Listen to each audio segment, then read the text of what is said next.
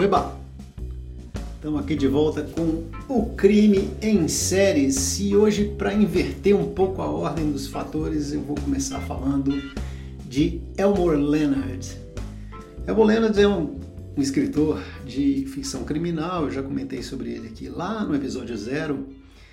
E junto com James Elroy, cara, eles, ele é meu escritor de ficção criminal favorito dos tempos mais recentes. O cara, eu já li muito do que ele escreveu, é impossível ler tudo, né? Eu não vivi esse tempo todo. O cara escreveu um caminhão de livros. Mas ele é um cara que eu gosto demais. O cara é sensacional. Os livros dele são fantásticos. São aquele, pelo menos para mim, né? É aquele tipo de livro que você devora. Você não consegue parar de ler e a hora que você percebeu, seus filhos já estão passando fome, sua casa está abandonada, seu carro arriou a bateria e você está lá lendo. Você está lá lendo. É, são livros que eu. A maioria dos livros dele que eu peguei, eu li em dois, três dias. Um cara que escreve fácil, tem histórias cativantes, tem personagens fantásticos. Uma das especialidades, uma das características né, dos livros dele de ficção criminal, porque no passado ele escreveu muito faroeste até aquele, aquele filme 3 e 10 para Yuma, com Russell Crowe e Christian Bale, é inspirado num livro dele, já tinha sido adaptado no passado, e o James Mangold fez essa adaptação nova. É um faroeste bem legal dos faroestes contemporâneos, vale a pena dar uma conferida. Mas voltando à ficção criminal dele, uma característica forte, forte, é a burrice dos personagens.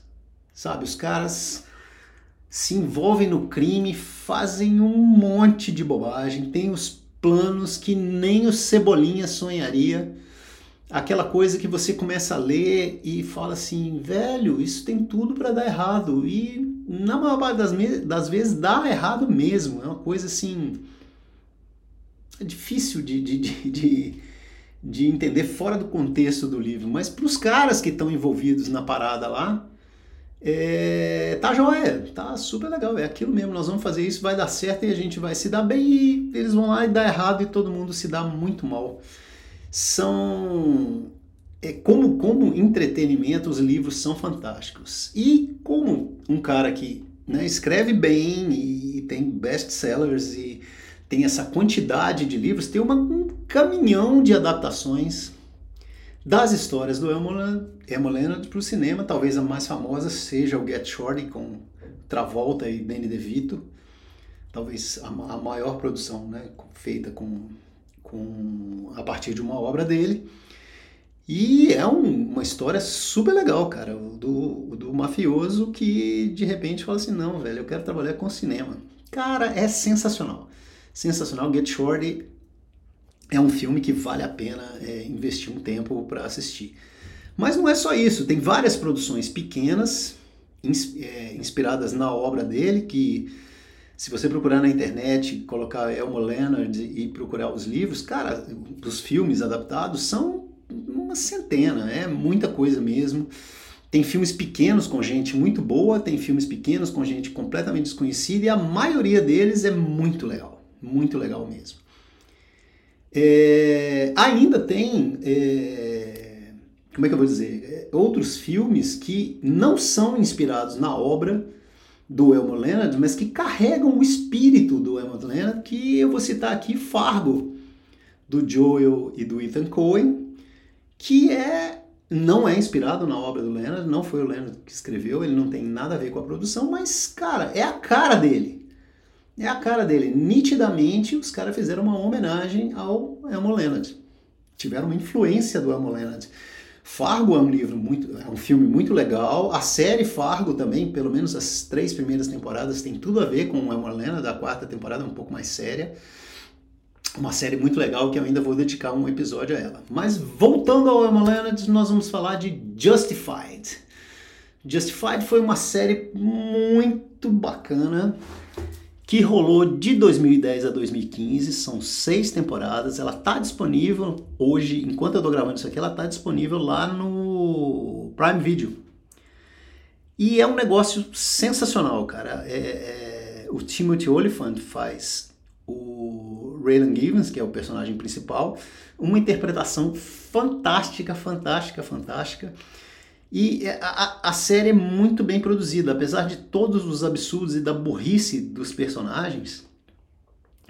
É, você acredita no que está acontecendo, você entende que naquele contexto realmente aquilo poderia estar acontecendo. É um negócio muito legal.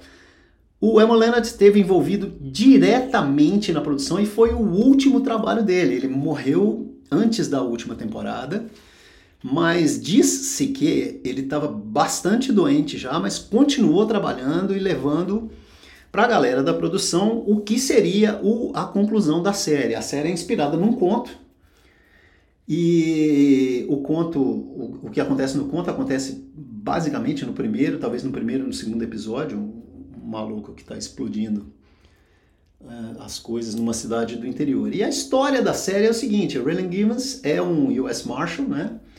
Que é um tipo de policial americano que procura gente que fugiu da. que está descumprindo a liberdade condicional ou que fugiu da cadeia e a série começa com o Givens em Miami e ele mata o cara. Mata o cara que ele deveria ter prendido. Aí, por circunstâncias que você vai saber lá durante a série. E como castigo, o cara é transferido de volta para a cidade natal dele no interior do Kentucky, na cidade de Hallam. E aí, cara, quando ele chega lá, ele vê que, apesar de ser uma cidade pequena, tem né, crime na cidade e os amigos, uns amigos de infância ou pessoas que ele conviveu na infância estão envolvidos nas atividades criminais. Então ele tem esse conflito, são ele está na cidade natal dele, mas ele precisa impor a lei contra pessoas que ele conhece. E cara, é uma quantidade de borrada que rola na série que faz, o, o no estilo né, do, do, do Elmo Leonard, se torna um entretenimento de primeira. A série é muito legal. Do começo ao fim, eles não deixaram cair a peteca em nenhuma temporada e ela encerra fantasticamente. Cara. Das seis temporadas, valem muito a pena. Além do personagem do Raylan Givens, é, tem outros dois que eu gostaria de citar aqui. Um é o Boyd Crowder, que é um cara que ele conheceu na infância e que é um, um maluco de pedra. O cara é um criminoso muito doido e ele vai ser o algoz do Givens durante a série. Fantástico, fantástico interpretação do Walton Goggins.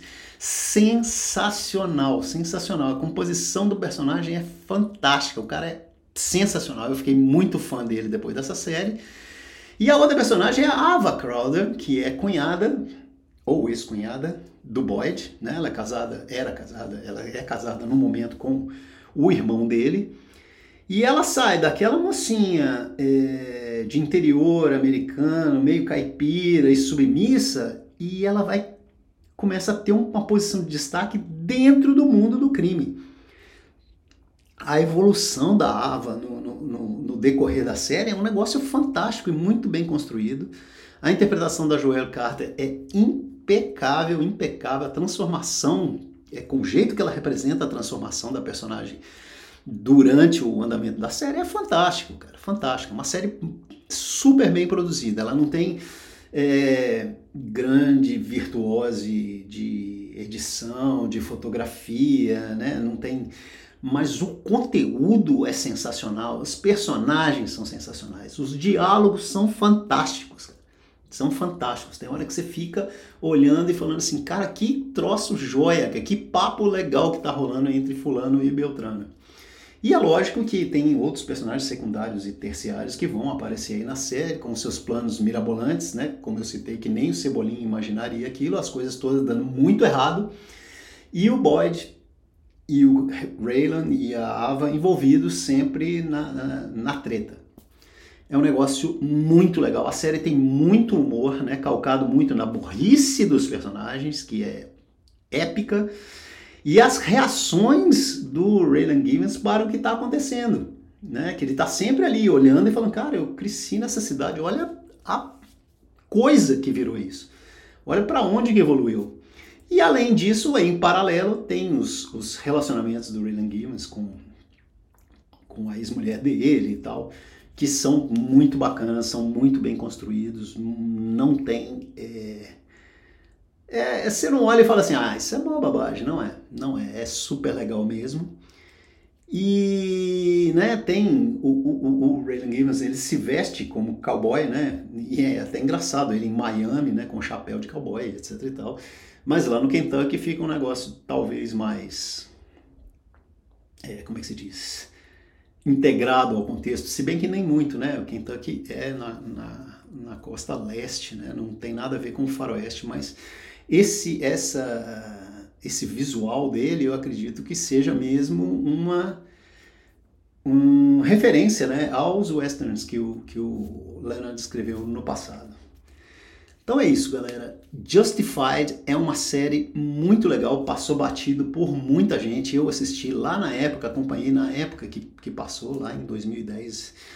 E eu converso com as pessoas hoje e as pessoas falam assim: nunca ouvi falar.